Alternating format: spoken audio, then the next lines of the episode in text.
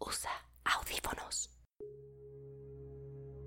Hola, hola, ¿cómo están? Bienvenidos una vez más a este proyecto llamado Transformación del Pensamiento. Este proyecto empieza su segunda temporada y estamos más que felices de poderlos escuchar, de poder seguir con ustedes y poder contestar todas sus preguntas. Nuestro objetivo sigue siendo la mente, entenderla, cuestionarla, desarmarla para encontrar respuestas con expertos. ¿Por qué? Porque cada vez escuchamos más la frase sé feliz y controla tus emociones, ¿cierto? Y cada vez nos sentimos más alejados de poder lograr estas dos frases. Y esto es porque las dos frases son completamente erróneas. Cuando recibimos cualquier información por medio de nuestros sentidos, la mente en cuestión de segundos hace una evaluación. Esa evaluación es registrada como un pensamiento y ese pensamiento provoca emociones y esas emociones una acción. Así que la forma en que pensamos está directamente relacionada en la forma en la que actuamos. Son los pensamientos los que debemos identificar, deconstruir y volver a construir para controlar nuestras emociones, no controlar nuestras emociones y dejar el pensamiento ahí o el fondo como lo llaman los psicólogos, quién sabe en dónde y por eso no logramos nada. Para eso estamos aquí, para preguntarnos absolutamente todo y transformar nuestro pensamiento. Quédate y cuéntanos cómo piensas. Bienvenido a este experimento. Estudiamos la mente. Buscamos respuestas. Cuestionamos lo que ya conoces. Abre tus sentidos. Estás escuchando. Transformación del pensamiento con Ana Perdiz.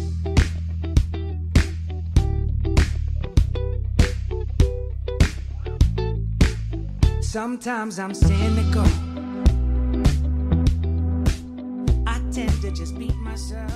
Esta temporada fue posible gracias al patrocinio de GPI Permacultura. El día de hoy está con nosotros Elsie Reyes. Elsie es columnista por más de 10 años en revistas como Conozca Más, Men's Health, Women's Health, entre otros.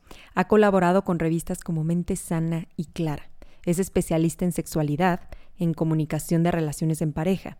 En 2010 a 2015 fue parte de la obra Los monólogos de la vagina, seguramente la recuerdan ahí, realizado por Ocesa. En 2015 fue oradora por el Congreso Internacional de Psicoterapia Sexual y Psicología en la Universidad César Vallejo en Perú. Tiene una maestría en sexología clínica y por si fuera poco, es actriz y youtuber con más de 1.49 millones de suscriptores. Es un honor tenerla aquí en Transformación del Pensamiento voy a intentar absorber la información que ella tiene que darnos. Fueron muchas preguntas las que nos mandaron. No sé si vamos a poder abarcar todo el tiempo con ella para contestarlas, pero haré mi mayor esfuerzo. Sin más, los dejo con esto.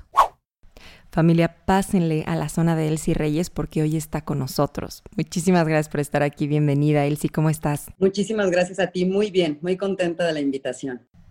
Si nuestra comunidad envió muchísimas preguntas, muchas, muchas, pero antes de empezar con el torbellino, me gustaría que empezáramos a hablar de invitar a la gente a que hablemos más de sexo. No sé si estés de acuerdo conmigo, pero hay muchísima información de de sexualidad, pero más como comedia, ¿no? Más este show. Hay pocas personas y pocos hombres que realmente están interesados en aprender, en construir, en saber cómo funcionan y en tener un sexo mucho más placentero. ¿Qué opinas de esto? ¿Cómo podemos hacerle para que más gente empiece a interesarse en aprender?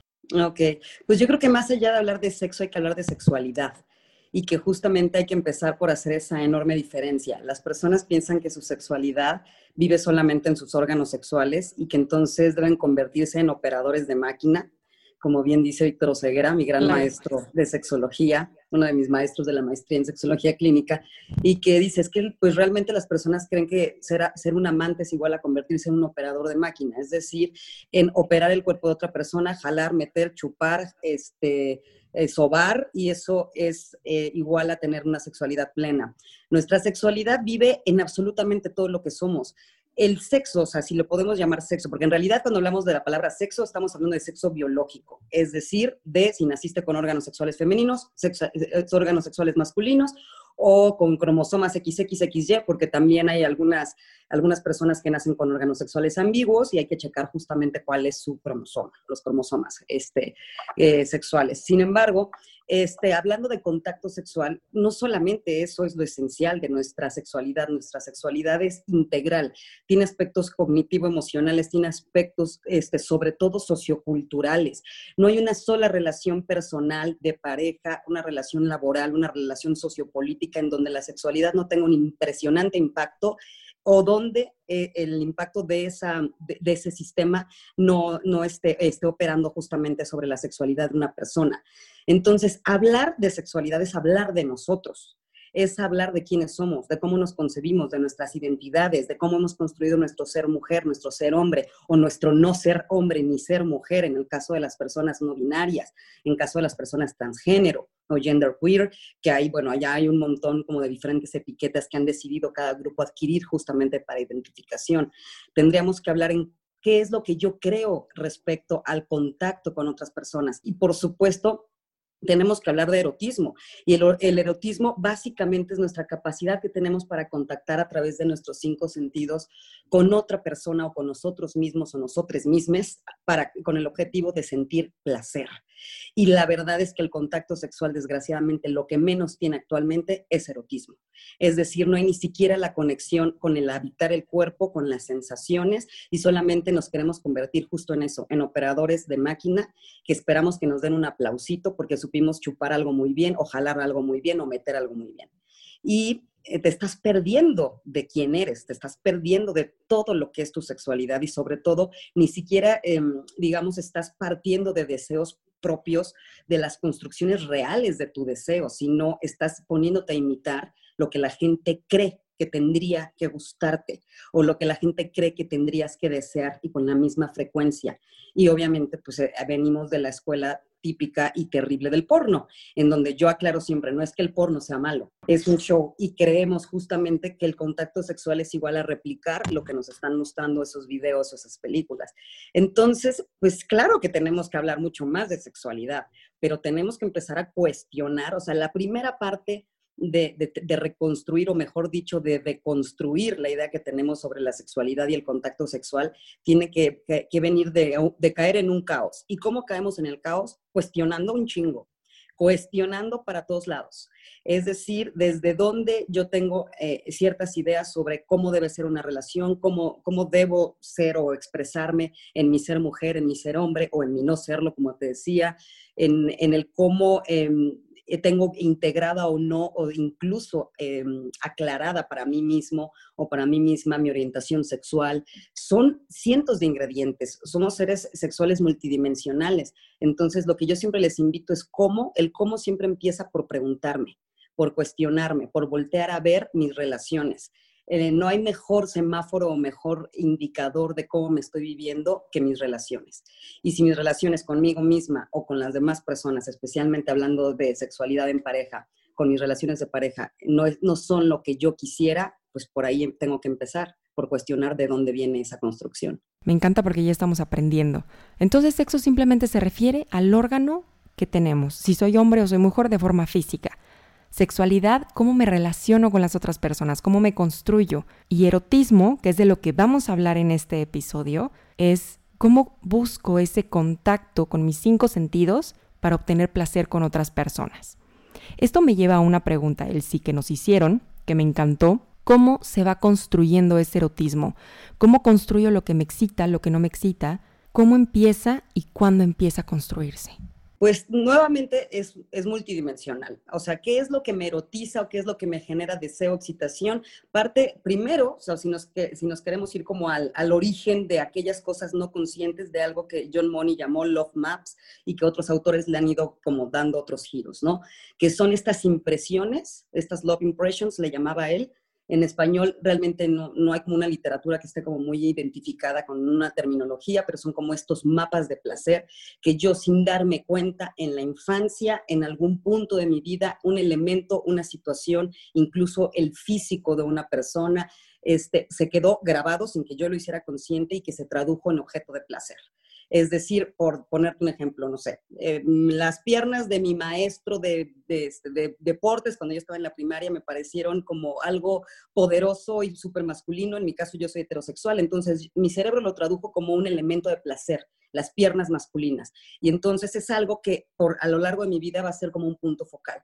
No obstante, también hay muchísima intervención del aprendizaje que puede ser consciente o no. Es decir, aquellas cosas que yo me he comprado, que tendría que desear y tendrían que gustarme con base en mi contexto, o sea, que eso lo podemos ver en diferentes culturas, como hay elementos eróticos o de atractivo en una cultura que no tiene nada que ver con la otra, como por ejemplo en ciertas tribus este, africanas, en donde las mujeres se ponen todos estos anillos en la, bueno, si se le llaman aros, mejor dicho, en el cuello y se hacen unos cuellos larguísimos. Sí, que para nosotros es una locura y para ellos es súper sexy, ¿no? Como súper atractivo. Y a una fiesta y dicen, ¿qué le pasó? a esta jirafa, ¿no?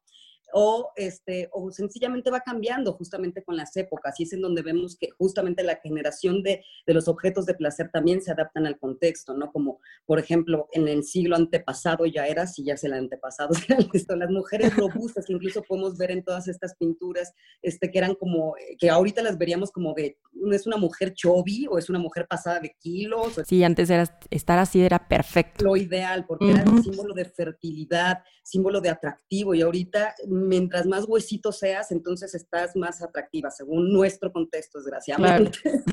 entonces, eh, también es lo que he aprendido y también, pues, lo, como he ido yo operando a partir de mis experiencias, es decir, aquellas situaciones, elementos que yo fui descubriendo que ya venían, digamos, eh, insertos en mi expresiograma, le llamó Juan Luis Álvarez Gallú, este, él creó el concepto del expresiograma, que es el conjunto de elementos, situaciones que me generan una respuesta erótica y que me dan como una cierta, un cierto gusto. Son gustos muy personales, que pueden ser no eróticos o eróticos, pero ahorita enfoquémonos en los eróticos. Aquellos gustos muy particulares que ya vienen en mí, que voy descubriendo, ciertos aromas, ciertas situaciones, ciertos em, este, sonidos con que conecto, este, y hay pues toda una enorme lista, ¿no? De elementos. Entonces, nuestro deseo, nuestro erotismo justamente va partiendo de ahí. Pero ¿cuál es la base fundamental del erotismo? Sentir. Sentir. Y sentir que estoy sintiendo, como les digo. Se, parece pleonasmo, pero no. La gran mayoría de las personas pensamos que estamos sintiendo. Entonces, realmente la, la verdadera conciencia sensorial o el realmente sentir es como apagar el switch mental es dejar de pensar, dejar de estarme autojuzgando, calificando, etcétera, y entregarme la experiencia sensorial, es decir, qué es lo que estoy sintiendo y que no es fácil, porque vivimos en un mundo de tantos elementos tan complejos que todo el tiempo están pidiendo nuestra atención en cuanto desde la parte, digamos, cerebral. Y, no, y lo, que, lo, que más se nos insiste es justamente eso, no, no, sientas. Vivimos en una cultura que nos insta a no sentir a no percibir, a conectar, pero desde la parte mental y desde ahí pues va a estar cañón que creemos erotismo real. Ahora, estos mapas mentales se pueden construir a la manera que nosotros queramos, es decir, de construir lo que ya se construyó de forma inconsciente desde chiquitos y de repente empezar a construirlos de forma consciente, ¿se puede? ¿Por qué tendríamos que eliminar nuestros mapas de placer? El, el punto sería explorar cuáles son esos mapas reales, es decir, poner atención en cuáles son aquellos detonadores, aquellos inductores hacia mi deseo y hacia mi, hacia mi excitación e integrarlos. Si llegara a haber alguna incomodidad, por ejemplo, cuando ya entramos en el campo de, las, de, la, de los trastornos parafílicos, se les llaman, es decir, cuando hay un gusto particular que en lugar de colaborar para mi erotismo está en, en detrimento porque me genera culpa, porque genera incomodidad en mis relaciones, por ponerte un ejemplo, ¿no? Este, un fetichismo erótico exclusivo, así se le llama, y que ya está dentro del campo del trastorno parafílico, es decir, que hay un objeto este, físico vamos a ponerle unos calzones rojos que me, que me generan excitación. Cuando ya es exclusivo, entonces solo y solo si están presentes esos calzones rojos, yo voy a tener una, una, respuesta sexual o alguna de las fases de la respuesta sexual. Sí, algo que nos va limitando, ¿no? Entonces ahí me está limitando. Si no están los calzones, yo no, no logro excitarme o no logro llegar al orgasmo o no logro ni siquiera este, poder tener como esta sensación de deseo, porque el deseo es un, como son, son como pasitos antes a la excitación, aunque sí puede haber, deseo post-excitatorio, pero ese surge también a partir de otros elementos. Pero a lo que quisiera aclarar es que si, por ejemplo, una persona llega al campo terapéutico a decirnos, em, esto y esto me está molestando en mi relación o mi pareja se queja porque ya, ya se hartó de que siempre está en los calzones rojos. Entonces, es que está cañón. O sea, justo una de las cosas que me llamó mucho la atención es una persona que me decía, oye, le puedes preguntar cómo, eh, pues, tener más confianza en mostrar mis fetiches porque este, no son socialmente aceptados, ¿no? Y todo lo que nos mandan es completamente anónimo, entonces le escribí, oye, podría ser más específico porque pues es todo un mundo de fetiches, ¿no? Me dijo, mira, la verdad me excitan mucho los pies. Entonces yo me cuestionaba y decía, bueno, pues no es algo malo, ¿cierto? O sea, no es que me excite matar a alguien, o sea, eso ya estaría afectando a terceros. Entonces, ¿cómo poder orientar a las personas que nos están escuchando en qué momento es algo realmente normal, que tal vez moralmente no es aceptado, pero qué importa? O sea, vas teniendo la confianza con tu pareja y lo vas pues, simplemente comentando, o hasta qué momento ya tenemos que ir con un terapeuta. Ajá, exacto. Mira, pues realmente tendríamos que primero em, eh, tratar de revisar qué es lo que le genera ese disconfort, ¿no? Si es una experiencia en la que en algún momento llegó con alguien y le dijo, puedo tocarte, chuparte, lamerte los pies y esa persona dijo, ¿qué te pasa? Eres una asquerosa. se le quedó como en un, ¿qué es esto? O desde, porque a mí me parece que podríamos validarlo siempre y cuando, pues evidentemente no vaya por la vida obligando a las personas a tocarle los pies, amarrándoles para tocarles y besarles los pies. O sea, como te dije, absolutamente todo es válido. Puede integrarse siempre y cuando haya un consenso y que ese consenso sea válido, porque también el consenso tiene un montón de trampas. Es decir, yo puedo decirte que sí para encajar, para que no me dejes, para que, para que no me no, no, no parecer la ñoña y en el fondo no es algo que a mí me genere deseo o excitación. Entonces, la primera parte del consenso tiene que ser, ¿me genera deseo o excitación? ¿Sí? ¿No? ¿No? Me voy para el otro lado. Sí, ah, entonces sí puedo, eh, estoy consciente este, emocionalmente y sobre todo en términos como de, de, sobriedad para poder decir sí, sí le entro, no, no le entro. Entonces eh, ahí también se valida y sobre todo este, en donde hay un respeto mutuo de las integridades. Ahí tendríamos que revisar qué de dónde viene ese disconfort, ¿no?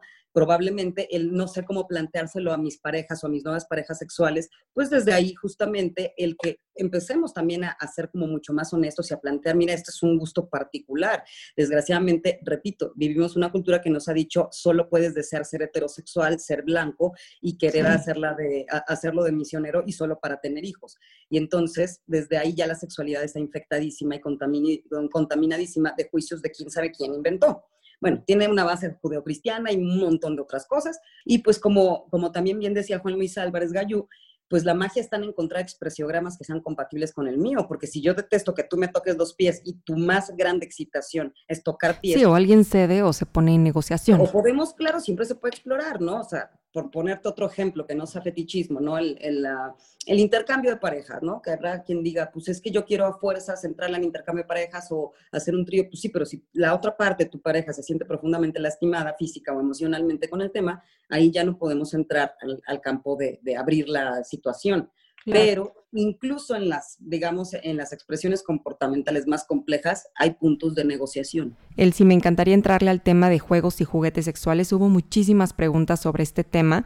De los principales era eh, qué juguete sexual le podemos recomendar a una persona, en este caso era mujer, que fuera su primer juguete sexual.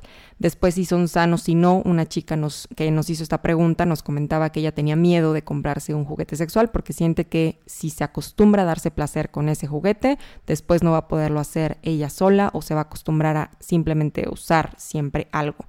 Em, también si hay juguetes sexuales para dar placer a ambas personas en pareja, ¿Qué nos puedes decir a estas preguntas? Pues bueno, eh, número uno, quitarnos esta idea. Un juguete jamás va a sustituir el, contacto piel con piel.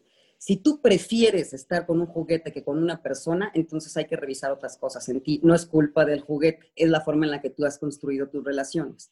Cuando le dices, ¿qué, ¿qué tal que me gusta más mi marido? Si un juguete termina gustándote más que tu marido, entonces hay que revisar la relación que no está funcionando en sus dinámicas sexuales, que prefieres eh, un juguete o hay que ver cuál es, cuál es la forma en la que tú te estás sintiendo dentro de la relación, que prefieres este, irte hacia un juguete que enfrentarte a ciertas situaciones que te retan o a, cuestionar ciertas situaciones que, que, tú no estás trabajando en ti, que te estás llevando al campo de pareja. Entonces, no hay manera de que un juguete termine sustituyendo al contacto si la base, digamos, está en, en el sitio en donde esa persona lo requeriría. Porque acordémonos que no hay bien o mal o correcto o incorrecto en sexualidad, hay universos particulares, punto. Y entonces, em, en este caso, pues los juguetes a mí me parece que son extraordinarias herramientas de exploración, ya sea autoerótica o en pareja, se convierten en herramientas, como yo muchas veces comento en mis videos de, mi canal, porque tengo justamente un, un, video al mes sobre un juguete sexual y ahí se los muestro y les explico como todo lo que pueden hacer solitos, juntos, con, sin el juguete y de todas formas. Es, es como tener un superpoder en las manos. ¿Por qué? Porque evidentemente tú, por bueno que, que que seas moviendo la lengua, moviendo un dedo, moviendo, no vas a llegar a tener la cantidad de pulsaciones que tiene un juguete. ¿Qué es lo que hace un juguete? Operar, ahí sí se convierte en un operador de máquina para que entonces tú te conviertas en amante, es decir, te entregues a tus sensaciones y que dejes de sentir la ansiedad de dónde toco, dónde meto, dónde saco. ¿Por qué? Porque eso lo está haciendo el juguete. O sea, yo siempre les hago la analogía con un smartphone y un celular de los de primera generación. ¿Qué hacía ese? Pues nada más nos permitía contestar llamadas y de pronto empezamos a poder mandar textos. Digo, tú estás muy chava y seguro lo No, sí me tocaron en blanco y negro y todo. Yo me emocionaba brutalmente cuando veía que se podía mandar un mensaje. Y ahorita nos hemos dado cuenta que tenemos el superpoder en nuestras manos de poder conectarnos con una persona del otro lado del planeta, entonces es más o menos lo mismo. ¿Cuál es el mejor juguete para iniciarse, por ejemplo, en el caso de las, de las chavas o de las personas con órganos sexuales femeninos?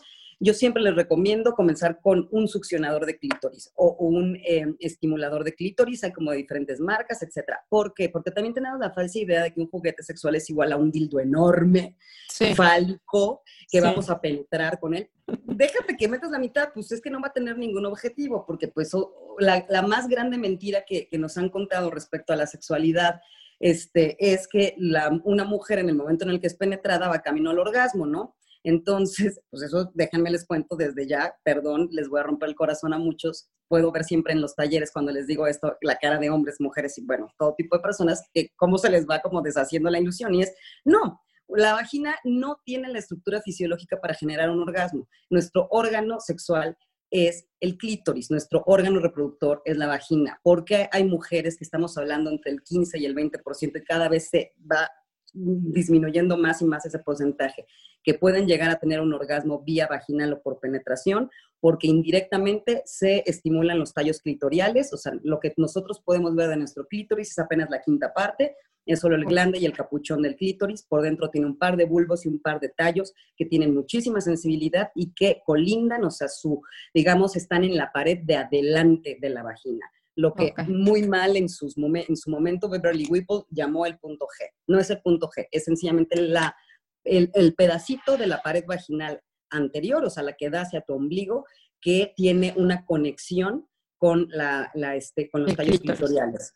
Exacto. Y esas mujeres que fácilmente o logran de, de, manera frecuente llegar al orgasmo vía penetraciones por la postura o por la misma anatomía, la cual no, no podemos em, manipular, ¿no? Es decir, hay mujeres cuyos tallos clitoriales están mucho más cercanos o más abultados este, hacia la zona de la pared anterior de la vagina. La gran mayoría de las mujeres, entre el 80 y 90%, vamos a necesitar estimulación directa o indirecta hacia el clítoris, manualmente, oralmente, etc.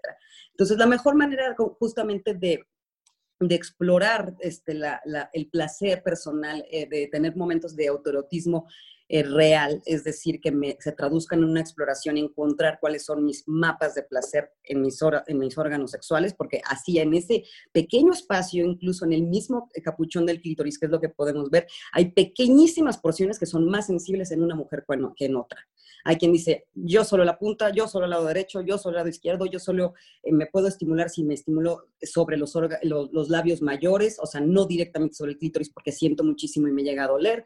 Eso depende de cada quien. Entonces, casi siempre les comento, comienza por un, eh, por un estimulador clitorial, que además tiene una forma como súper chula, súper, no, no, es fálico, o sea, incluso eh, yo lo he traído a veces en, en, los viajes, por ejemplo, y me abren la maleta y digo, pues eso puede ser un cepillo de cara, o sea, ellos qué van a saber, ¿no? Este, y el que sabe, pues sabe porque seguro tiene uno. Y entonces, este, em, y en el caso de, los, de los, las personas que tienen órganos sexuales masculinos, igual los masturbadores, que pueden tener la forma que se te dé la gana, y sobre todo, ¿para qué los, eh, o sea, tendríamos o quisiéramos integrar un juguete para tener una exploración distinta o diversa? Pero eso y sobre todo, esto se los digo para que se lo pongan detrás de las orejas todas las personas con órganos sexuales femeninos, especialmente quienes se identifican como mujeres, eso no les salta o no las exime de la autoexploración personal, de colocar un espejo, observar la vulva, este, con un dedo ir este, eh, checando cuáles son las zonas más o menos sensibles de la vulva completa. Y no tienes si quieres, porque no hay necesidad que penetrar. La cosa es que encuentres cuáles son las zonas que te generan más placer en la vulva, que es la zona que necesitas, específicamente el clítoris, que se te estimule para poder crear la plataforma orgásmica. Sin eso, no va a pasar. Si quieres seguir replicando el porno de que llegue tu novio, baje calzón, sin ni siquiera haberte dado un beso antes, te penetre y tú de ahí te vayas directito al orgasmo, pues déjame te cuento que no, no va a suceder. Claro, y qué importante seas las, los les, poder tocarte para conocerte y poder comunicarlo, porque llegas con una persona que apenas se van a descubrir o se van a conocer y hacen todo un show, ¿no? Del mejor erotismo, la mejor película porno entre ellos, pero en realidad no se dan placer por esa pena y falta de comunicación. Y qué importante es decirle, oye, mira, a mí me gusta así, a ti te gusta así, vamos a intentar que funcione y que esto sea mágico, ¿no? Ahora, me encantaría entrar a los temas de, del orgasmo, al tema del orgasmo. Hubo muchas preguntas sobre este tema y uno de los principales era, quiero entender qué tipo de orgasmo tengo, si de clítoris, vaginal y anal en el caso de las mujeres. Este, ya nos dijiste que el vaginal, bueno, realmente es por una extensión de los tallos del clítoris, pero el anal, ¿qué pasa? ¿Si existe, no existe? Sí, sí existe y aquí hay como hay mucha discusión porque no está como tan, tan estudiado. Digo, la verdad es que tampoco es que las universidades este, le den muchísimo presupuesto a la sexología. Sí, no. la verdad es que hay, mucho, o sea, hay muchos estudios que todavía están a la mitad pero lo que se ha encontrado hasta ahorita es que la gran mayoría de las mujeres que llegan al orgasmo vía rectal, es decir, por penetración anal, es porque hay un nervio que se llama nervio pudendo, que justamente como que pasa, por así decirlo, que es uno de los nervios que justamente envían esta conexión de orgasmo, eh, o sea, de, más bien del cerebro, espina, pelvis, o sea, como toda esta carreterita es de los principales nervios que generan esta, esta comunicación y que se puede estimular vía rectal. Hay quien ha hablado más de es que es porque proviene de elementos prohibitivos, es porque está, está como la idea más de la sensación placentera, porque estoy haciendo algo entre comillas no tan tradicional, pero, este, pero pues sí se ha encontrado que mujeres desde una base fisiológica, es decir, sí está existiendo físicamente el orgasmo, no es solamente un orgasmo que está creado a partir de, de emociones, pero al final volvemos y nos, si nos, nos tendríamos que terminar poniendo a fuerza filosóficas, es ¿qué es un orgasmo? Porque un orgasmo, ¿quién lo puede explicar? Al final está traducido como es una experiencia de intenso placer subjetivo, pero ¿quién puede decir que es intenso placer subjetivo? Claro. Eh, hay un, o sea, físicamente quienes lo hemos experimentado sabemos que nada se parece a eso, o sea, es una sensación que no se puede confundir. A mí cuando llegan chicas o me dicen, es que yo sentí como que ahí ya, desde ahí les digo, para, no, no ha sucedido. Porque si para ti es un, sentí como que había como que iba a ser pipí, pero no, no, claramente esto es un orgasmo, no lo puedo confundir con otra cosa. Entonces, si hay, una, hay elementos cognitivo-emocionales que colaboran, pero eh, pues al final nadie podríamos este, tener como la, la claridad absoluta de se siente A, B o C. Sí se ha medido en laboratorios, es decir, como todas las, respuestas que hay en el, cuerpo humano en el momento en el que se llega a un orgasmo, pero al final las intensidades, pues, ¿quién las puede definir, ¿no? Otra pregunta que nos hicieron el sí de orgasmos fue, ¿de qué depende que la mujer se le dificulte y tarde más en tener un orgasmo que un hombre? Es por esto que nos dices que llega el hombre superpoderoso con su espadota y piensa que ya metiéndolo a algún lado va a lograr un orgasmo en la mujer o por qué es? Pues son dos cosas muy importantes. La primera es que nuestras respuestas sexuales operan de manera muy diferente. Sí, qué onda, o sea, nos hicieron completamente diferentes y complementarios. Para los que somos heterosexuales. O sea, hablando desde la parte fisiológica, un hombre puede estar listo para tener un coito, una penetración en tres segundos. Es decir, llega un, estímulo sexual efectivo, pum, genera erección y la gran mayoría piensa que erección es igual a esto se, se tiene que meter en algún lado, cuando pues, en realidad solo es un signo de excitación. Eh, sin embargo, una mujer le puede tomar entre 5 y hasta 15 minutos o más el lograr la suficiente humedad en la vulva, es decir, que haya una lubricación adecuada, en que se distienda, o sea, se vaya dilatando la entrada de la vagina.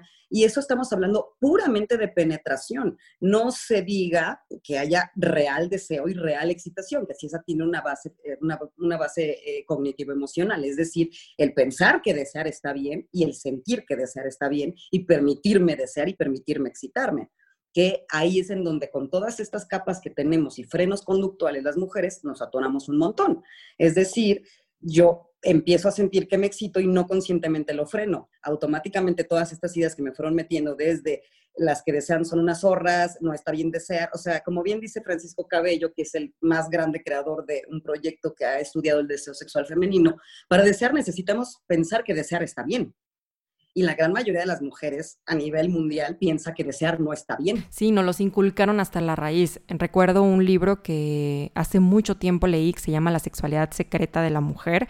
Es un libro que a tanto a hombres como a mujeres se los recomiendo. Les voy a poner en las notas de este podcast eh, de quién es para que lo puedan buscar y lo puedan leer.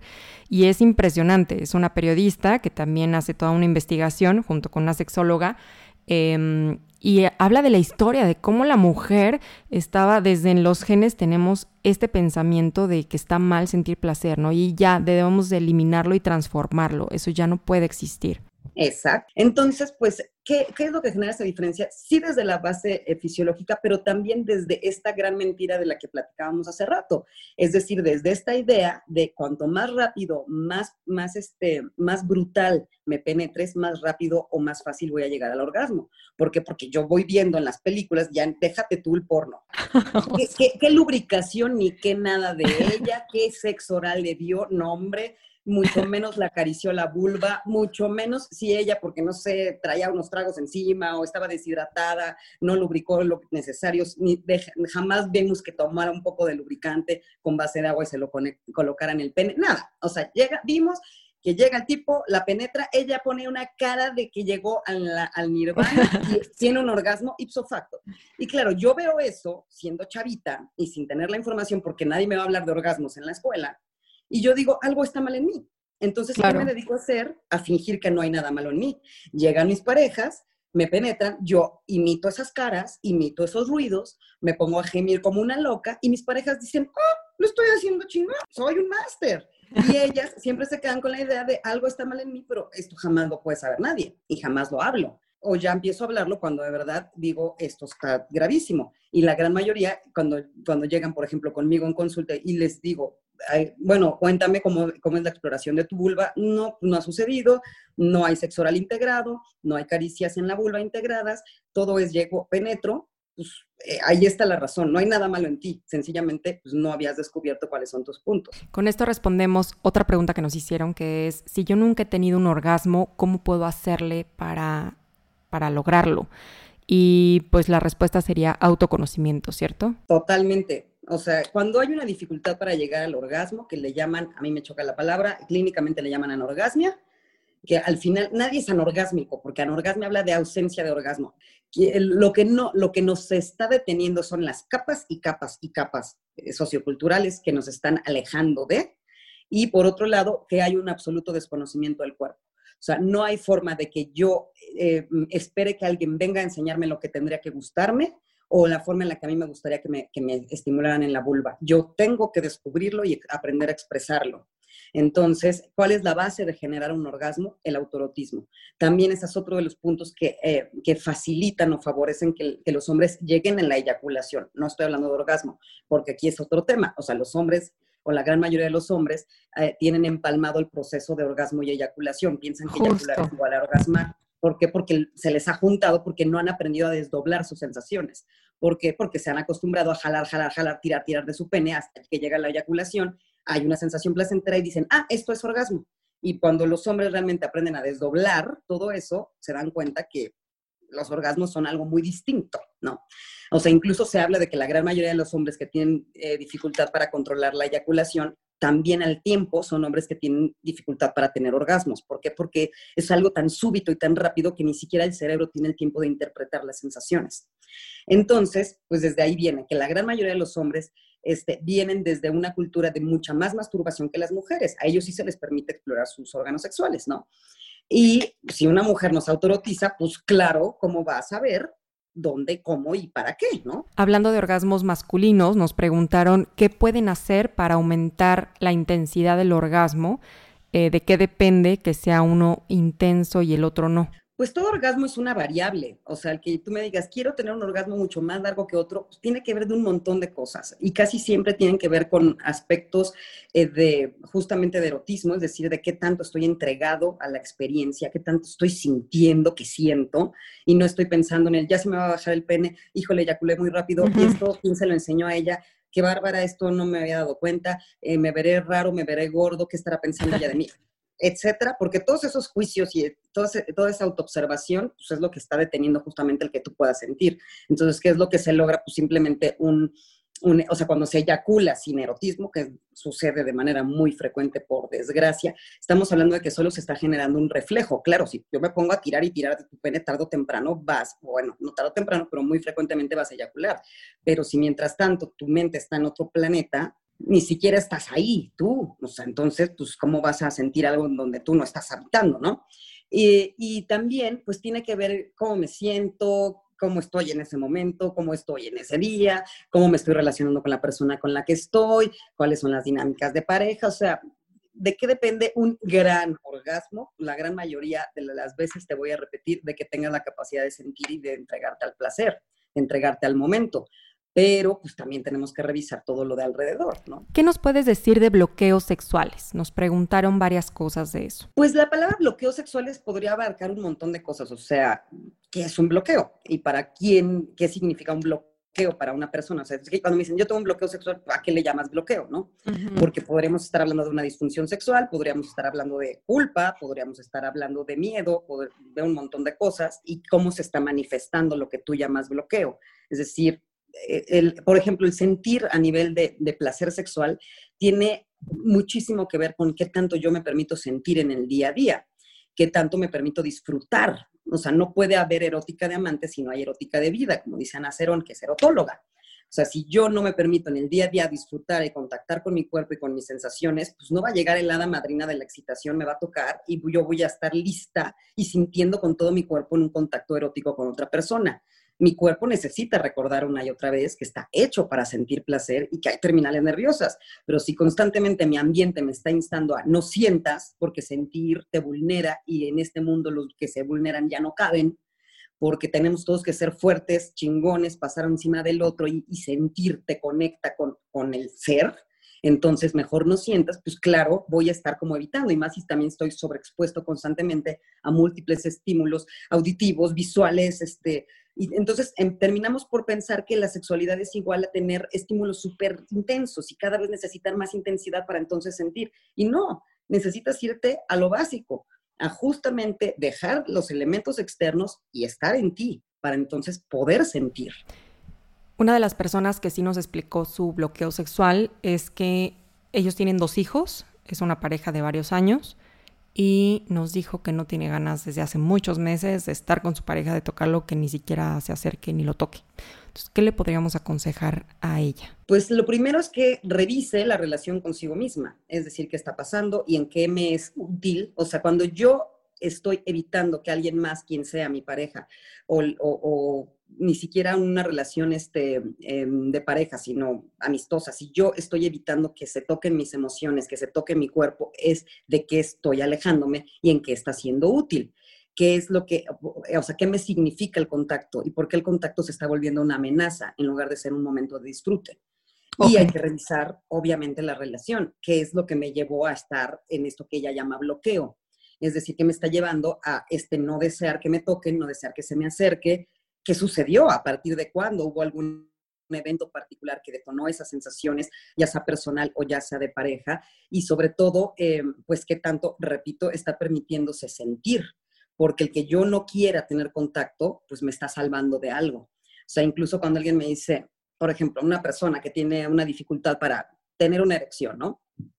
Que me dicen, es que yo quiero, ¿no?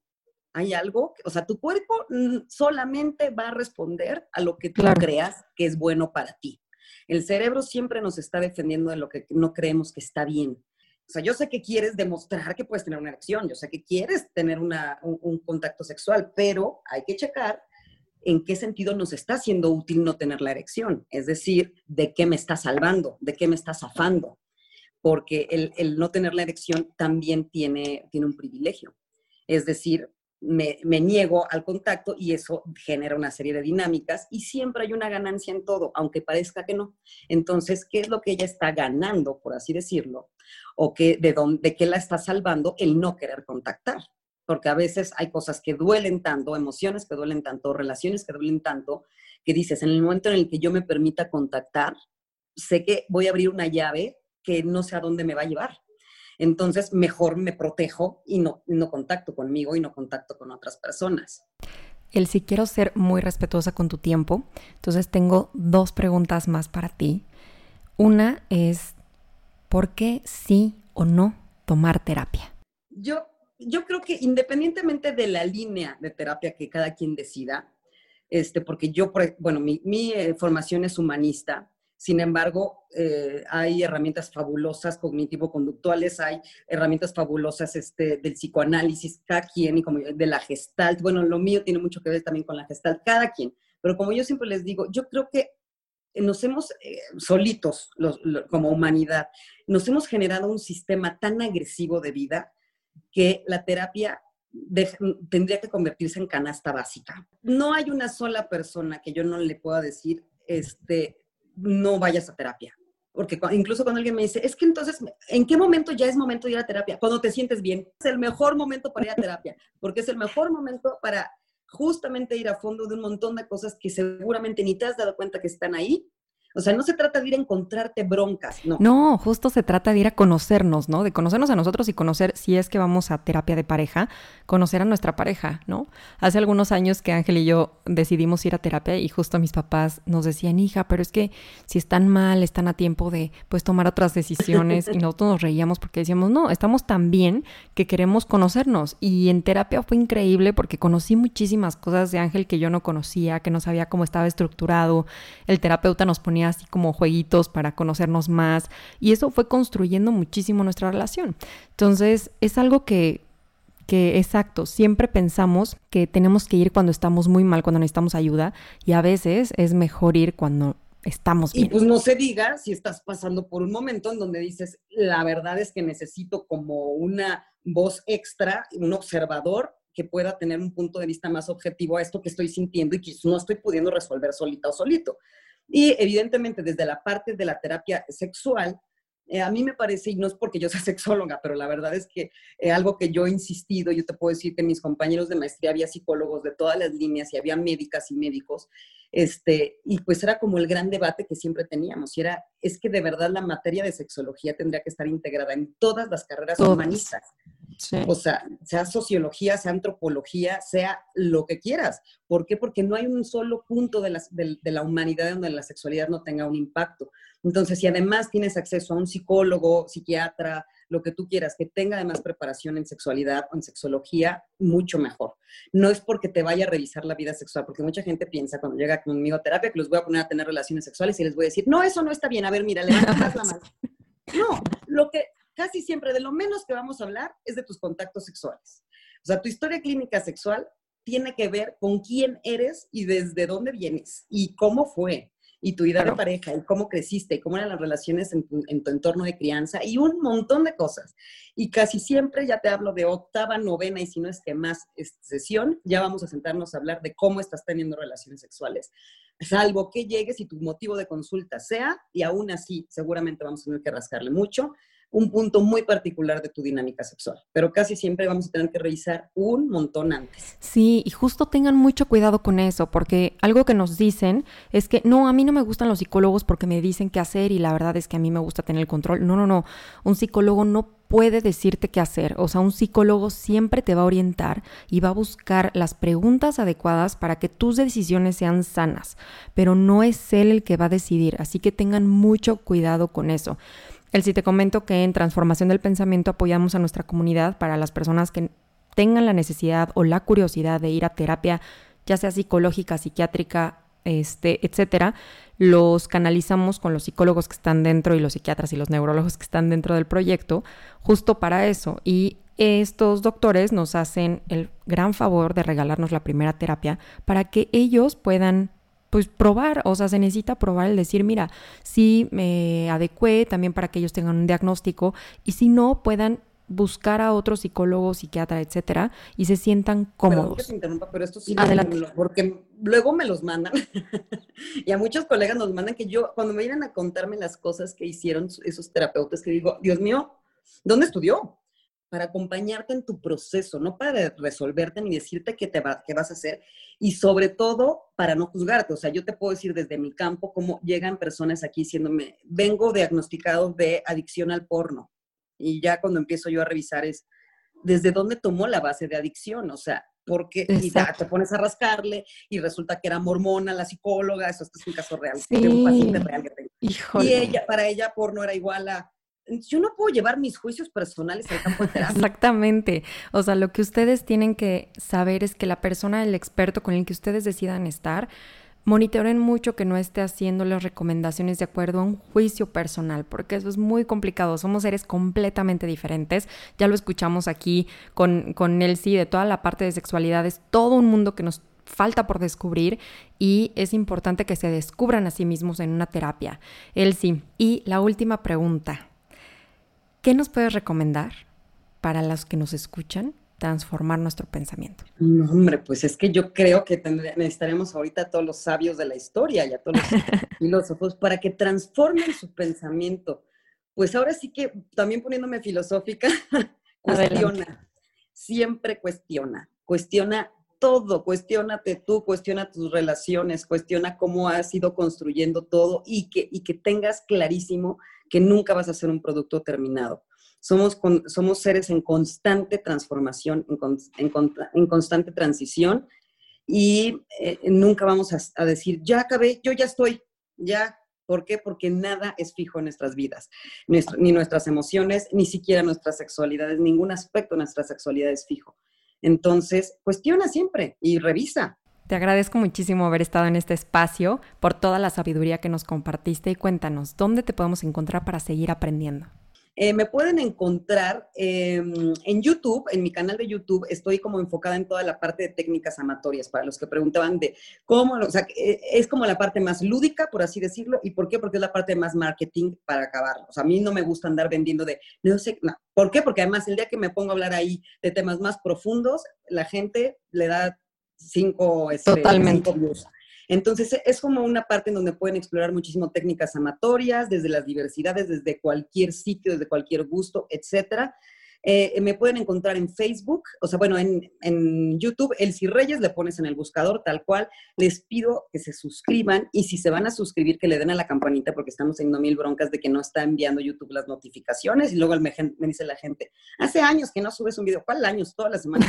Pero bueno, tú no te enteras. Bueno, en Facebook, Elsie Reyes M, ahí normalmente tengo un live a la semana y constantemente les estoy eh, compartiendo distintos... Eh, distintos eh, contenido, obviamente de sexualidad, erotismo, pareja. El Reyes MTZ en, en, Instagram. Twitter casi no lo pelo, pero es arroba el Reyes, por si les gusta el Twitter también.